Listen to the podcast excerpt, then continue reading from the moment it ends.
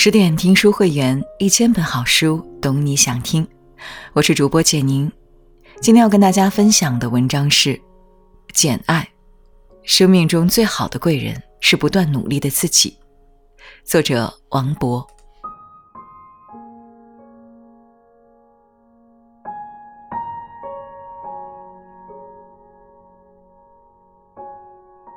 泰戈尔《飞鸟集》里有一句话：“世界以痛吻我，我要回报以歌。”在十九世纪英国文坛上，有一位光彩照人的艺术形象，更深层次地诠释了这句名言。他是人们心中与命运抗争、永不屈服、永不放弃的强者。他用自己的努力创造幸福，追求美好。他就是简爱。这位不简单的灰姑娘有着怎样独特的人格魅力呢？一，风雨过后见彩虹。人生在世会遭遇不一样的风雨。当你抱怨没有鞋穿的时候，回头一看，发现别人竟然没有脚。简爱幼年时父母就染病，双双去世。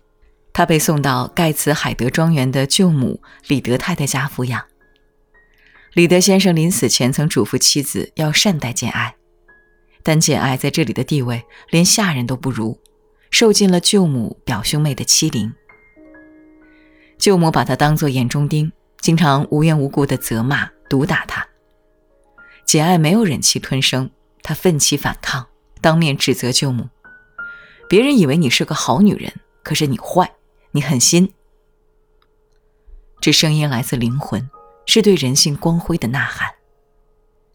一天，表兄又打他，他回首反抗，却被舅母关进红房子。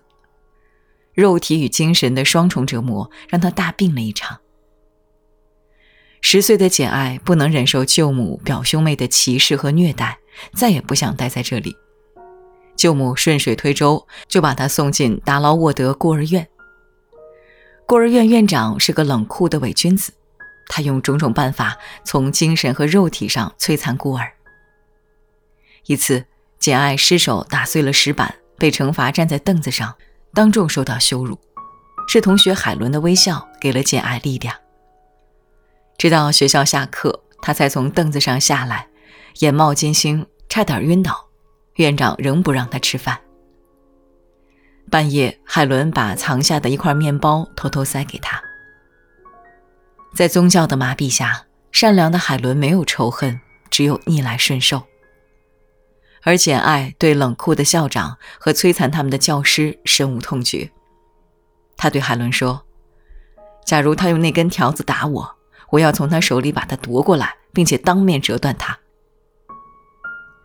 无论简爱怎么抗争，他们仍吃不饱，穿不暖。继续受尽非人的折磨。天有不测风云，人有旦夕祸福，命运总是不眷顾可怜人。一场突如其来的传染性伤寒夺走了许多孤儿的生命，海伦也没逃过这一劫。简爱失去了最好的朋友，极度悲伤。面对苦难，如果你不能自救，没有人能够救你；如果你不爱自己，没有人会爱你。以后的六年里，简爱依旧叛逆，依旧自立自强。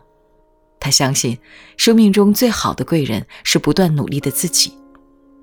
她利用一切时间学习知识，弹琴、画画、讲法文，样样精通，拥有不逊色于任何一位大小姐的气质和学识。这让身材矮小、相貌平平的她更自信、更阳光。风雨人生路。走过泥泞见彩虹。简毕业后找到了一个家庭教师的工作。二，最美丽的风景。简爱来到庄严气派、神秘的桑菲尔德庄园，开始新的生活。女管家告诉简爱，庄园只有罗切斯特和他的养女阿黛勒。罗切斯特常年在国外，很少回家。一天黄昏，简爱去周边散步。看见一位三十六七岁骑马的男子，还带着一只狗。那人从受惊的马上摔下来，简爱急忙去扶他，并帮他骑上马背。世界上最美丽的风景，就是你有一颗善良的心，散发着优美的磁场和魅力，走到哪里温暖到哪里。简爱回到庄园，第二天才知道那人是罗切斯特先生，桑菲尔德的主人。罗切斯特是个性格沉郁、寡言而又喜怒无常的人，他和简爱经常为某种思想辩论不休，但他们两人交往是快乐的。对话是独特的。你细细的看着我，艾小姐，你觉得我帅气吗？罗切斯特先生问。不，先生。简爱脱口而出，这是纯粹的真心话，不加任何掩饰。但罗切斯特就欣赏他的真诚。他如一缕阳光照在罗切斯特身上，又如一股春风轻拂他尘封的心灵。唤起对生活的追求和向往。相识相知，注定是一种情感的难舍。生活有了情趣，但神秘的桑菲尔德庄园开始发生离奇的事情。阁楼上总会传来一阵古怪的笑声，这笑声诡异而又疯狂，初次听来令人毛骨悚然。有一天夜里，简爱又被一阵奇怪的笑声惊醒。发现罗切斯特的房门开着，床上着了火，他赶紧叫醒昏睡中的罗切斯特，并协助他扑灭火。罗切斯特告诉简爱，三楼住着一个女裁缝格雷斯普尔，她神经错乱，时常发出狂笑声，并要他对此事严守秘密。简爱思前想后，理不清头绪，推测着各种缘由，但他对萌生的爱情始终保持清醒的头脑。面对罗切斯特的轻视，他愤怒地说：“你以为因为我穷、低微、矮小、不美，我就没有灵魂、没有心吗？你想错了，我的心灵和你一样丰富，我的心也跟你的完全一样。如果上帝赋予我财富和美貌，我会让你难于离开我，就像我现在难于离开你一样。可上帝没有这样安排，但我们的精神是平等的。”他自带锋芒的善良，让罗切斯特有种相见恨晚的感觉，更让他明白，真爱是建立在平等自由的基础上，是两个相似灵魂的相遇，与财富地位毫无关系。三，我不是攀援的凌霄花。每个人都有追求爱情的愿望，人们渴望真挚的爱情。但是事实上，很多人把爱情败给了金钱和地位。舅母的两个女儿就是这样陷入了妒忌和痛苦之中。安娜长得很漂亮，在伦敦时被年轻的贵族看上，由于社会地位的不等，遭到了贵族家里人的反对，两人决定私奔。可是他们的行动被发现了，两个热恋中的年轻人被硬生生的拆散。而事情的告密者则是他亲姐姐李德小姐。李德小姐不希望妹妹嫁入贵族，享受荣华富贵，更不愿看到妹妹高高在上，过上幸福的生活。妒忌心最终让姐妹成为仇人。难道嫁入贵族就一定获得想要的幸福吗？在花园里，罗切斯特向简爱求婚：“就是你，简。”我得让你属于我，完全属于我，你肯吗？快说好啊！他感受到灵魂的颤抖，从心底涌出无尽的柔情。正如《志向树》中那句：“我如果爱你，绝不像攀援的凌霄花，借你的高枝炫耀自己。”婚礼前夜，简爱从梦中惊醒，看到一个身材高大、面目可憎的女人正在戴她的婚纱。然后把婚纱的面罩撕成碎片，罗切斯特却说那只是一个梦。第二天，当简爱醒来时，发现婚纱的面罩真的成了碎片。婚礼如期举行，牧师开始对他们说话了，但这时一位不速之客闯进了教堂，阻止婚礼的进行。他说：“罗切斯特十五年前娶梅森先生的妹妹博莎·梅森为妻。”罗切斯特承认了这一事实，并领人们去看被关在三楼的疯女人，那就是他的合法妻子。